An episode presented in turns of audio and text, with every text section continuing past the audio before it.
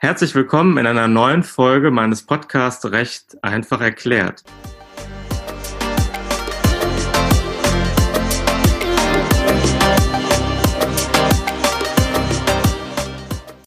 Mein Name ist Pierre-Daniel Wittmann und mein Gast ist Dr. Tina Gausling. Tina ist Fachanwältin für das Informationstechnologierecht und berät unter anderem im sehr praxisrelevanten Datenschutzrecht. In dieser Folge beschäftigen wir uns mit Fragen zum datenschutzkonformen Einsatz von Videokonferenzlösungen. Für Videokonferenzen wird in der aktuellen Corona-Zeit besonders gerne auf die Videokonferenzlösung des US-Anbieters Zoom zurückgegriffen, sei es für Meetings aus dem Homeoffice heraus, für das Homeschooling, Kurse aller Art oder einfach nur, um im familiären Umfeld miteinander in Kontakt zu bleiben. Allein im März diesen Jahres haben laut Angaben des Zoom-Firmenchefs Eric Juer bis zu 200 Millionen Nutzerinnen und Nutzer pro Tag die Videokonferenzlösung verwendet. Zum Vergleich, im Dezember vergangenen Jahres waren es noch 10 Millionen Nutzerinnen und Nutzer. Die Beliebtheit dieser Videokonferenzlösung wurde jedoch betrübt durch die Kritik an den mangelhaften Datenschutz- und Sicherheitsstandards, wie beispielsweise der fehlenden Ende-zu-Ende-Verschlüsselung, aber auch durch das Phänomen des Zoom-Bombings, bei der sich Störenfriede in laufende, nicht passwortgeschützte Zoom-Konferenzen einwählen, nachdem die Meeting-IDs irgendwie öffentlich bekannt wurden. Angesichts der erheblichen Sicherheitsbedenken haben mehrere US-Unternehmen wie Google, SpaceX, aber auch das Deutsche Auswärtige Amt ihren Mitarbeitern verboten, Zoom zu verwenden. Vor einiger Zeit gab Zoom bekannt, einige der Datenschutzlücken geschlossen zu haben. So wurden unter anderem zur Vermeidung des Zoom-Bombings Warteräume für Teilnehmer an Zoom-Meetings eingerichtet, bei denen der Host die einzelnen Teilnehmer dem Meeting hinzufügen müssen. Außerdem gibt es nun einen automatischen Passwortschutz für Online-Meetings. Allerdings ist nicht nur Zoom heftige Kritik ausgesetzt, sondern auch Microsoft mit seiner Videokonferenzlösung Microsoft Teams und Skype for Business. So veröffentlichte die Berliner Datenschutzbehörde auf ähm, seiner Webseite einen Warnhinweis gegen gängige Produkte von Microsoft Skype Communications und Zoom Video Communications. Gegen diesen Warnhinweis wehrte sich Microsoft Deutschland in einem Brief an die Berliner Datenschutzbehörde. Daraufhin wurde der Warnhinweis von der Website der Datenschutzbehörde entfernt. Am 25. Mai wiederholten die Berliner Datenschützer jedoch erneut ihre grundsätzlichen datenschutzrechtlichen Bedenken gegen die Videokonferenzlösung von Microsoft. In dem neuen Warnhinweis steht, wir weisen erneut darauf hin, dass einige verbreitet eingesetzte Anbieter zu Redaktionsschluss, das war der 22. Mai 2020, nicht alle Rechtmäßigkeitsvoraussetzungen erfüllen, darunter gängige Produkte von Microsoft Skype Communications und Zoom Video Communications. Hinsichtlich Zoom scheint sich die Kritik daran aufzuhängen, dass äh, Zoom zwar nach dem US, EU-US Privacy Shield zertifiziert ist, sich die Zertifizierung jedoch nicht auf Personaldaten erstreckt, weshalb die Videokonferenzlösung von Microsoft Teams und Skype nicht den Rechtmäßigkeitsvoraussetzungen entspricht, geht aus dem Warnhinweis nicht hervor. Die Berliner Datenschutzbehörde hat ähm, die Videokonferenzlösung einer rechtlichen Prüfung unterworfen und äh, Anfang Juli ein Ampelsystem entwickelt, an denen sich die Nutzer von Videokonferenzlösungen orientieren können. Wird ein Anbieter einer roten Ampel zugewiesen, sind die Mängel derart gravierend, dass eine datenschutzkonforme Nutzung ausgeschlossen ist. Ähm, in dieser Liste erscheinen unter anderem Zoom, Google Meet, Microsoft Teams, Skype for Business. Jetzt möchte ich mit äh, Tina über die einzelnen Aspekte äh, sprechen, die man beim bei Videokonferenzen äh, beachten sollte. Hallo Tina, schön, dass du den Weg in den Podcast gefunden hast. Äh, bevor wir ja, guten Morgen Pierre, das freut mich. äh, bevor wir uns äh, die Warnhinweise anschauen und äh, die Liste ähm, mit den verschiedenen Ampeln uns näher anschauen, äh, möchte ich mit dir zunächst über die personenbezogenen Daten sprechen, die bei Videokonferenzen anfallen. Welche sind das denn?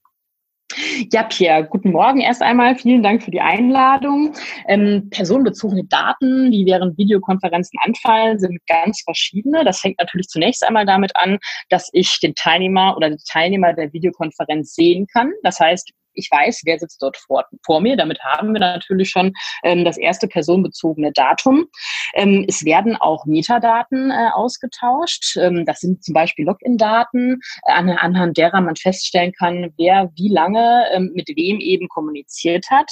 Ähm, und weitere personenbezogene Daten können natürlich anfallen über den Inhalt der ausgetauschten Informationen. Das heißt, wenn bestimmte Themen besprochen werden, ähm, sind darüber natürlich auch ähm, Rückschlüsse möglich auf entsprechende Personen. Und je nachdem, welcher Inhalt auch thematisiert wird, können natürlich auch ähm, besonders sensible Daten betroffen sein. Und das sind zum Beispiel Gesundheitsdaten. Und damit befinden wir uns dann im Anwendungsbereich der Datenschutzgrundverordnung, ähm, sodass dann die entsprechenden datenschutzrechtlichen Vorgaben auch beachtet werden müssen. Welchen Anforderungen müssen denn die Videokonferenzlösungen generell genügen, um datenschutzkonform zu sein? Ja, das ist eine äh, berechtigte Frage. Und dazu ist es erforderlich, das Grundkonzept des Datenschutzrechts äh, ein bisschen zu verstehen. Und ähm, wenn man sich noch nie mit dem Datenschutzrecht befasst hat, ist es besonders wichtig, eine Sache ähm, zu verstehen, nämlich, dass eine Verarbeitung personenbezogener Daten grundsätzlich verboten ist, es sei denn, sie ist erlaubt. Und das heißt, wir brauchen im Gesetz zunächst mal eine besondere oder eine bestimmte Rechtfertigungsgrundlage, die mir diese Verarbeitung personenbezogener Daten auch gestattet. Das heißt, wenn ich zum Beispiel Videokonferenztools in meinem Unternehmen einsetzen möchte und möchte, dass meine äh, Beschäftigten dieses Videokonferenztool ähm, auch nutzen, über das dann ihre Daten auch zwangsläufig verarbeitet werden, muss ich schauen, welche Möglichkeiten, welche Rechtsgrundlagen für mich bestehen, ähm, damit ich das machen kann. Und im Beschäftigtenverhältnis gibt es beispielsweise eine Rechtsgrundlage, die eben sagt, dass eine ähm, Verarbeitung personenbezogener Daten möglich ist, wenn sie für die Durchführung des Arbeitsverhältnisses erforderlich ist. Und das heißt, ähm, gerade in Zeiten von Corona und des damit verbundenen Erfordernisses von Videokonferenzen ähm, haben wir hier natürlich eine Rechtsgrundlage, die einschlägig ist und auf die wir in diesem Zusammenhang ähm, unsere Videokonferenz dann auch stützen können.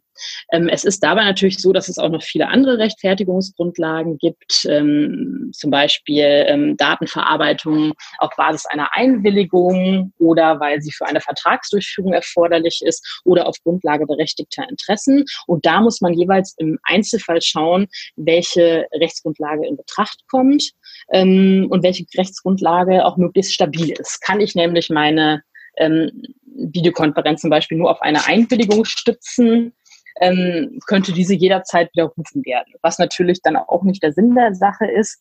Hier im Beschäftigtenverhältnis jedenfalls kann man aber sagen, dass wir hier eine Rechtfertigungsgrundlage auch haben und daher äh, in diesem Kontext dann die Videokonferenzen auch nutzen können.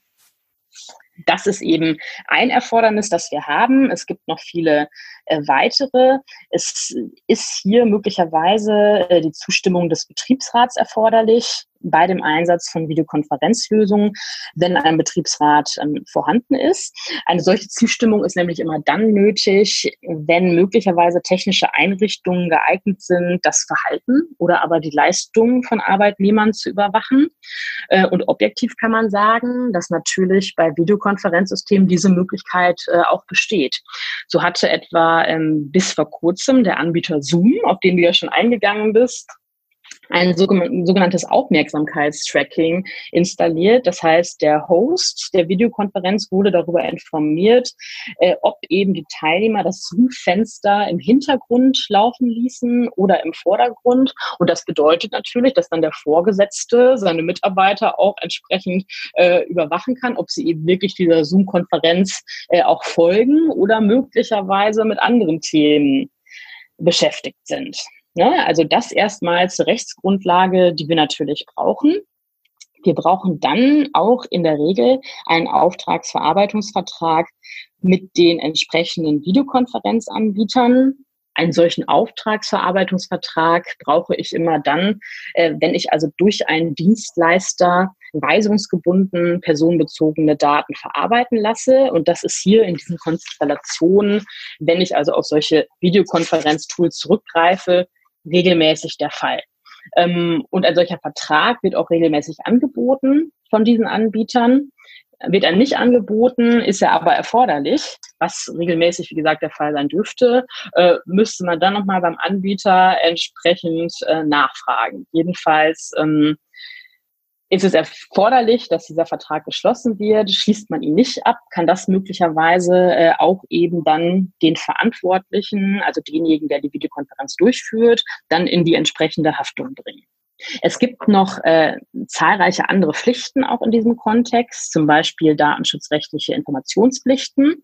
Ähm, das Unternehmen, das die Videokonferenzlösung einsetzt, muss darüber informieren, ähm, welche Zwecke zum Beispiel mit dieser Videokonferenz ähm, verfolgt werden, welche Daten genau verarbeitet werden und wenn ich Einladungen zu der Videokonferenz verschicke, kann ich zum Beispiel einen Link hinzufügen, der auf meine Datenschutzpolicy führt, also auf die Datenschutzpolicy des Unternehmens und ähm, wo ich dann diese entsprechenden Hinweise auch aufgeführt habe.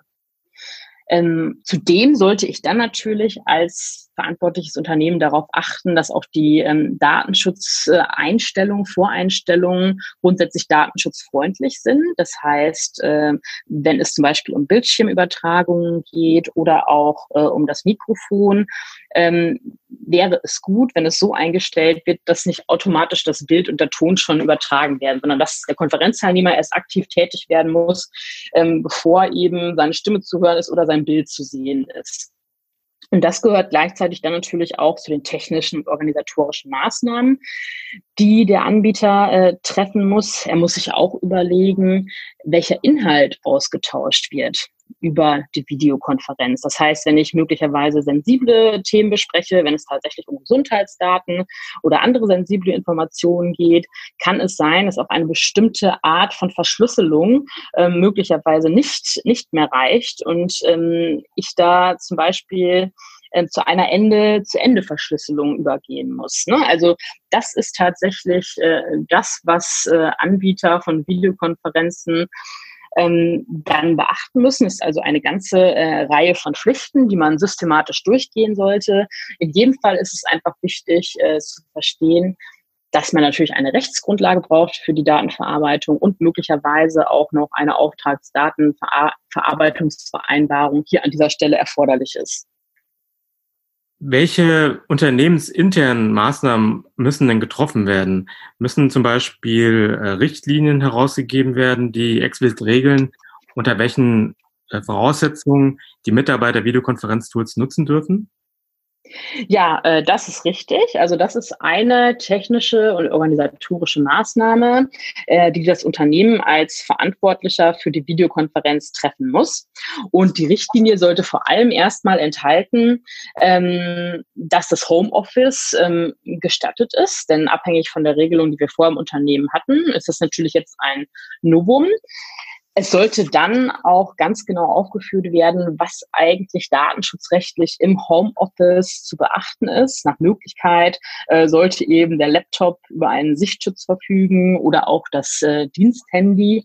Und ähm, das sind natürlich zusätzliche Maßnahmen, die nicht jedes Unternehmen ergreift. Jeder kennt das wahrscheinlich, dass er äh, im Zug sitzt und dann lesen kann, was der Vordermann auf seinem Laptop äh, eben bearbeitet. Und das sollte man dann, sollte man generell vermeiden und natürlich auch im Homeoffice vermeiden, wo natürlich auch die Familienangehörigen äh, sich aufhalten, wo vielleicht mal äh, andere Leute auch durch den Raum gehen. Man sollte da also sorgfältig umgehen äh, mit diesen Informationen, sollte Dokumente auch nach Möglichkeit nach der Arbeit äh, weglegen und im Idealfall verschließen. Das macht wahrscheinlich nicht jeder, aber es sollte eben in dieser Richtlinie äh, drinstehen.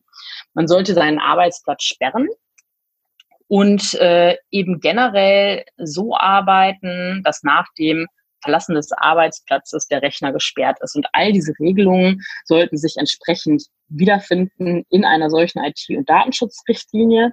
Das Gleiche gilt für die Meldung von Datenschutzvorfällen. Das heißt, wenn ich merke, okay, äh, mein Computer scheint gehackt worden zu sein, ähm, irgendwie könnten Informationen äh, durchsickern, die vertraulich sind, dann sollte ich eben schleunigst auch die IT in meinem Unternehmen ähm, informieren ich sollte auch meine äh, Dateien, also die Themen, die ich bearbeite, nicht auf meinen persönlichen Rechnern speichern, ähm, sondern wenn man davon ausgeht, dass eben betriebs- oder dienstliche Laptops und Handys auch vorhanden sind, äh, sollte ich eben alles tatsächlich auch auf diesen entsprechenden ähm, Festplatten und Datenspeichern äh, speichern, beziehungsweise gleich in den zentralen äh, Verzeichnissen oder IT-Systemen ähm, des Unternehmens. Für den Fall, dass der Angestellte das nicht macht, sollte dann die IT- und Datenschutzrichtlinie auch noch vorsehen, dass eben äh, bestimmte Sanktionen äh, möglicherweise durchgesetzt werden können, wenn man solche Verstöße feststellt.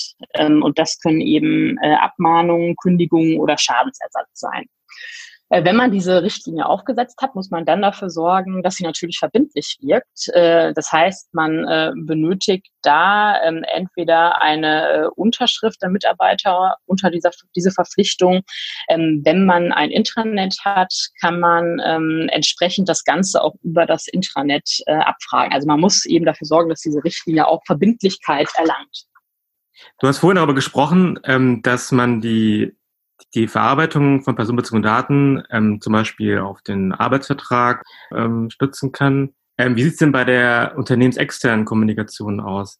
Auf welcher Rechtsgrundlage kann man da die Verarbeitung personenbezogener Daten stützen? Ja, da gibt es natürlich immer eine sehr beliebte äh, Rechtsgrundlage. Das ist die des berechtigten Interesses. Das heißt, wenn ein äh, berechtigtes Interesse steht an, besteht an einer äh, Datenverarbeitung und eben bestimmte Rechte Dritter dem nicht entgegenstehen, ähm, dürfen eben personenbezogene Daten äh, verarbeitet werden und im Zusammenhang mit der externen Kommunikation würde ich das dann als geeignete Rechtsgrundlage auch ansehen. Also de facto ist es ja so, dass eben im Geschäftsleben äh, jetzt diese Videokonferenzen einfach äh, auch stattfinden und eben tatsächlich äh, unvermeidlich sind. Und das ist natürlich ein sehr äh, gewichtigeres Interesse, äh, das an dieser Stelle natürlich entsprechend ins Gewicht fällt. Ne, also auch das ist damit abgedeckt. Das heißt, ich kann dann im beruflichen Kontext auch nach außen hin diese ähm, Videokonferenzen durchführen. Dann schauen wir uns mal als nächstes den Warnhinweis der Berliner Datenschutzbehörde an. Ähm, da steckt man ja in einem, also als Unternehmen in einem gewissen Dilemma, weil einerseits ähm, braucht man die Nutzung, äh, braucht man Zoom, oder Skype und Co. für die externe und interne Kommunikation. Ähm, andererseits gibt es aber jetzt den Warnhinweis der Berliner Datenschutzbehörde. Und jetzt stellt sich die Frage, wie man das Ganze bewerten sollte. Ähm, sollten jetzt die Unternehmen die Kommunikation über Zoom und Co. Ähm, einstellen, bis sich die Datenschutzbehörden endgültig positioniert haben? Ähm, oder können die einfach weiter, weiter fortfahren, ohne dass sie irgendwas befürchten müssen? Ja, Pierre, du hast natürlich äh, vollkommen recht. Also wir haben diesen Warnhinweis der Berliner Datenschutzbehörde, der eben zahlreiche Videokonferenzanbieter-Tools als solche schon als problematisch ähm, ansieht. Und hinzu kommt jetzt noch ein aktuelles äh, Urteil des EuGH, das circa zwei Wochen ähm, alt ist und in dem das sogenannte Privacy Shield für nichtig erklärt wurde. Was heißt das? Was bedeutet das? Und was ist überhaupt das Privacy Shield? Ja, es ist so, wenn ich personenbezogene Daten nicht nur verarbeite, sondern möglicherweise auch in sogenannte Drittländer, und dazu gehören beispielsweise die USA, transferiere, äh, brauche ich ähm, bestimmte Garantien, die sicherstellen, ähm, dass dieser Datentransfer äh, auch dem Niveau entspricht oder am Ende das Datenschutzniveau bietet, das wir auch in der EU haben. Und da sind eben die Richter des EuGH zu der Auffassung gelangt, dass ähm, das Privacy Shield dafür nicht mehr ausreichend ist. Jetzt ist es natürlich so, dass zahlreiche Videokonferenzanbieter aus den ähm, USA entspre entsprechend Privacy Shield zertifiziert waren. Hat man dann diesen Datentransfer im Rahmen der Videokonferenz nur auf das Privacy Shield äh, gestützt, hat man jetzt dafür ähm, keine Grundlage mehr. Das heißt, man müsste streng genommen ähm, eben diesen Datentransfer einstellen. Und da stellt sich natürlich zu Recht die Frage, was bleibt sonst noch? Ähm, es gibt dann die sogenannten Standardvertragsklauseln, ähm, die ebenfalls Gegenstand, äh, Gegenstand dieses Schrems II-Urteils waren. Und die sind nicht für nichtig erklärt worden, sondern ich kann weiterhin diese Standardvertragsklauseln, die kann man sich auch runterladen, die sind immer gleich und dürfen auch äh, im Wesentlichen nicht abgeändert werden. Ähm, man kann, wie gesagt, das Ganze dann darauf äh, stützen. Allerdings hat der EuGH hier mit auf den Weg gegeben, dass man auch in diesem Fall prüfen muss, ob der Datenimporteur, das heißt die Stelle, an die ich die Daten im Ausland, zum Beispiel in den USA, äh, schicke, ob eben dieser Datenimporteur möglicherweise Gesetzen äh, unterliegt, die äh, eben einen Zugriff beispielsweise von US-Behörden auf diese Daten ähm, erlauben. Und da sagt eben der EuGH, wenn das der Fall ist, also wenn wir tatsächlich äh, zum Beispiel US-Überwachungsprogramme haben, die dann einen ungehinderten Zugriff ermöglichen, haben wir hier eigentlich nicht das Datenschutzniveau, äh, das wir in der EU haben. Und dann reichen auch diese Standardvertragsklauseln nicht aus. Dann brauche ich im Grunde noch etwas Zusätzliches. Ähm, was dann dieses Schutzniveau garantiert und was dieser zusätzliche Me Mechanismus sein kann. Darüber äh, herrscht im Moment auch noch auf Behördenseite große Ratlosigkeit. Ähm, auch die Datenschutzkonferenz äh, hat hier gesagt, die Sta Standardvertragsklauseln reichen wohl in Bezug auf den Datentransfer in die USA nicht mehr aus. Man muss sich eben technisch was einfallen lassen, ähm, was man zusätzlich anbieten kann. Und was das sein kann, das wird wahrscheinlich äh, Gegenstand einer intensiven Debatte äh, in den nächsten Wochen sein. Die Frage, die sich dann stellt, ist natürlich, was können Unternehmen jetzt tun?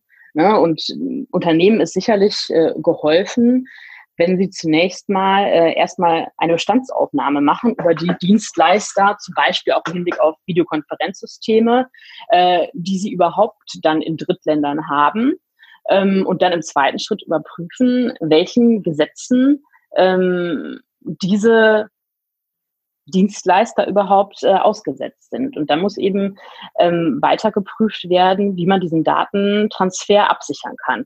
Was man jedenfalls jetzt festhalten kann, ist, dass über diesen Warnhinweis der Berliner Behörde hinaus natürlich das Schrems II-Urteil jetzt dafür sorgt, dass eine Videokonferenzlösung eigentlich nur noch dann hundertprozentig datenschutzkonform erfolgen kann, wenn sie tatsächlich innerhalb der äh, EU stattfindet. Das heißt, ähm, wenn ich Videokonferenzlösungen habe, die sich jetzt entweder nur auf das Privacy Shield gestützt haben und ich da noch nichts äh, weiter unternommen habe, oder ich Standardvertragsklauseln zwar habe, ähm, aber tatsächlich kein zusätzlicher Mechanismus ähm, zum Beispiel in technischer Hinsicht äh, vorhanden ist, der meinen Datentransfer absichert, dann habe ich im Moment so ein gewisses Risiko, dass da Behörden möglicherweise auf mich zukommen können. Und deswegen sollte ich im Minimum jetzt zunächst mal eine Bestandsaufnahme machen, welche Videokonferenzlösung, die ich einsetze, ähm, das betrifft.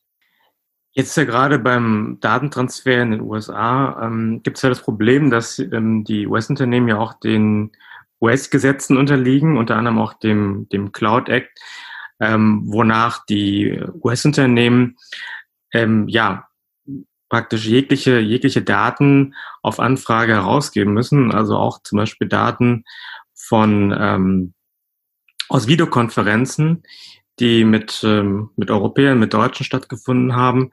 Ähm, wie sollten sich die Unternehmen jetzt, äh, jetzt in, in, in dieser Situation dann verhalten? Also, äh, weil im Grunde genommen die Standardvertragsklauseln reichen ja in dem Sinne dann auch nicht mehr aus, weil die ja nicht verhindern, dass ähm, die US-Unternehmen nicht mehr den US-Gesetzen unterliegen. Also ähm, wie, wie sollte man jetzt äh, auf diese Situation reagieren? Ja, also tatsächlich ist es so, wie ich es gerade ähm, gesagt habe, tatsächlich äh, dürfte jetzt ein Ausweichen auf einen europäischen Anbieter äh, für Videokonferenzen die einzig sichere Lösung im Moment ähm, sein. Ähm, tatsächlich setzen aber natürlich gerade viele Unternehmen auf Zoom, Microsoft äh, etc. Das heißt, äh, da befindet sich äh, natürlich äh, ein Datentransfer, da haben wir natürlich einen Datentransfer in die USA. Und damit eben äh, keine hundertprozentig rechtssichere Lösung. Man sollte sich also jetzt mit seinem Dienstleister in den USA oder es kann auch sein, dass der Dienstleister zwar in Europa sitzt, aber Unterauftragsverarbeiter hat, die in den USA sich befinden. Jedenfalls sollte dann besprochen werden, ähm, welche technischen Lösungen es möglicherweise geben kann, die eben dazu führen, dass ein Durchgriff der Behörden eben nicht mehr möglich ist. Jedenfalls ähm, ist es ja Fakt, dass wir diese Überwachungsgesetze in den USA eben heben, äh, haben und damit dürfte eben das Vorliegen von Standardvertragsklauseln als solchen eben nicht mehr ausreichend sein. Ist damit zu rechnen, dass die Aufsichtsbehörden da relativ schnell Bußgelder verhängen oder wird es da jetzt noch so eine Art Übergangsphase geben, in der sich die Unternehmen mal neu positionieren können? Ja, also grundsätzlich muss man sagen, ist natürlich die Gefahr eines Bußgeldes äh, gegeben und ein solches Bußgeld kann natürlich im Datenschutzrecht auch sehr hoch ausfallen, eben äh, bis zu 20 Millionen oder vier äh, Prozent des Jahresumsatzes des ähm, vorangegangenen Geschäftsjahres eines Unternehmens, je nachdem welcher der Beträge äh, höher ist. Also das ist natürlich eine Summe, die dann durchaus auch dem Unternehmen äh, wehtun kann.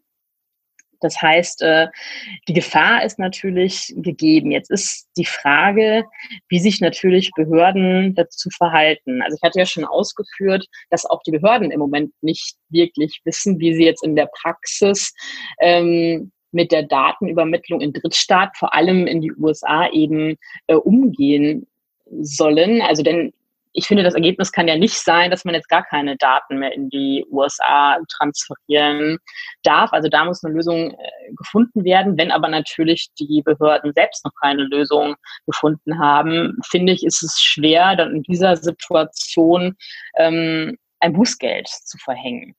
Ähm, auch schon vor diesem Schrems 2-Urteil ähm, hat der rheinland-pfälzische Datenschutzbeauftragte ähm, gesagt, dass Anforderungen an die Videokonferenz Lösung ähm, eine gewisse Nachsicht vielleicht auf Seiten der Datenschutzbehörden erfordern, ähm, damit man eben Unternehmen gerade auch in dieser Krise nicht überfordert. Deswegen könnte ich mir vorstellen, dass man vielleicht mit der Verhängung ähm, solcher Bußgelder äh, noch ein wenig zurückhaltend ist, so ähnlich wie das auch ähm, damals der Fall war, als der Vorgänger des Privacy Shield, nämlich das Safe Harbor äh, Abkommen, ungültig erklärt wurde. Gut, nichtsdestotrotz ähm, ist das natürlich eine Prognose. Man sollte jetzt sehr genau beobachten, was die Behörden ähm, Unternehmen und sollte in jedem Fall aber entsprechend äh, dokumentieren, dass man sich mit dieser Problematik, die wir gerade aufgrund des aktuellen EuGH-Urteils haben, auseinandergesetzt hat ähm, und sich Gedanken gemacht hat, warum man eben trotzdem eine bestimmte Videokonferenzlösung ähm, nutzt. Wie gesagt, wenn dann ein, eine Geldbuße äh, verhängt wird, bleibt natürlich noch der Weg zu den Verwaltungsgerichten. Aber auf jeden Fall der Tipp, ähm, mit Dienstleistern in Drittstaaten, insbesondere in den USA, äh, dann zu sprechen, nochmal zu schauen, welche technischen äh, Lösungen man da entwickeln kann, die, die vielleicht dazu führen können, dass man ein ähnliches Schutzniveau wie in den wie in der EU auch wiederherstellen kann und auf jeden Fall eben sich auch weiter informiert, wie der aktuelle äh, Stand ist, was eben diese Rechtsauffassung äh, der Behörden betrifft. Also wirklich rechtssicher, muss man eben am Ende sagen, ist tatsächlich im Moment nur eine Lösung, die sich innerhalb der EU abspielt. Ja, also man kann in dem Zusammenhang auch auf die, auf die Liste der Berliner Datenschutzbehörde zurückgreifen, ähm, die das Ampel, die dieses Ampelsystem enthält.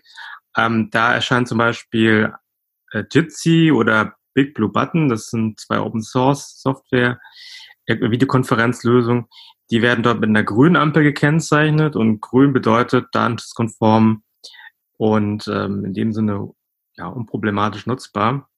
Jetzt gibt es aber auch ähm, nicht nur Unternehmen, die die Videokonferenzlösungen einsetzen, sondern ähm, auch Privatpersonen, Schulen oder ähm, Kirchen. Ähm, müssen auch diese die Datenschutzhinweise äh, der, der Aufsichtsbehörden ernst nehmen oder können die da relativ ähm, ja, unproblematisch auch auf Zoom zurückgreifen? Ja, genau. Also grundsätzlich muss man natürlich schauen, wenn ich Privatperson bin, ähm, ist es möglich, natürlich einfach familiäre Videokonferenzen durchzuführen, ohne dass ich gleich der Datenschutzgrundverordnung äh, unterliege. Also wenn ich jetzt mit meinen Eltern, meinen Geschwistern, Tanten, Onkeln, Cousinen äh, spreche, dann bin ich eigentlich aus diesem Anwendungsbereich raus, wenn ich eben persönliche Themen äh, bespreche. Im Falle von Schulen ist es so, dass die ähm, Datenschutzgrundverordnung natürlich äh, auch für Schulen erstmal unmittelbar gilt.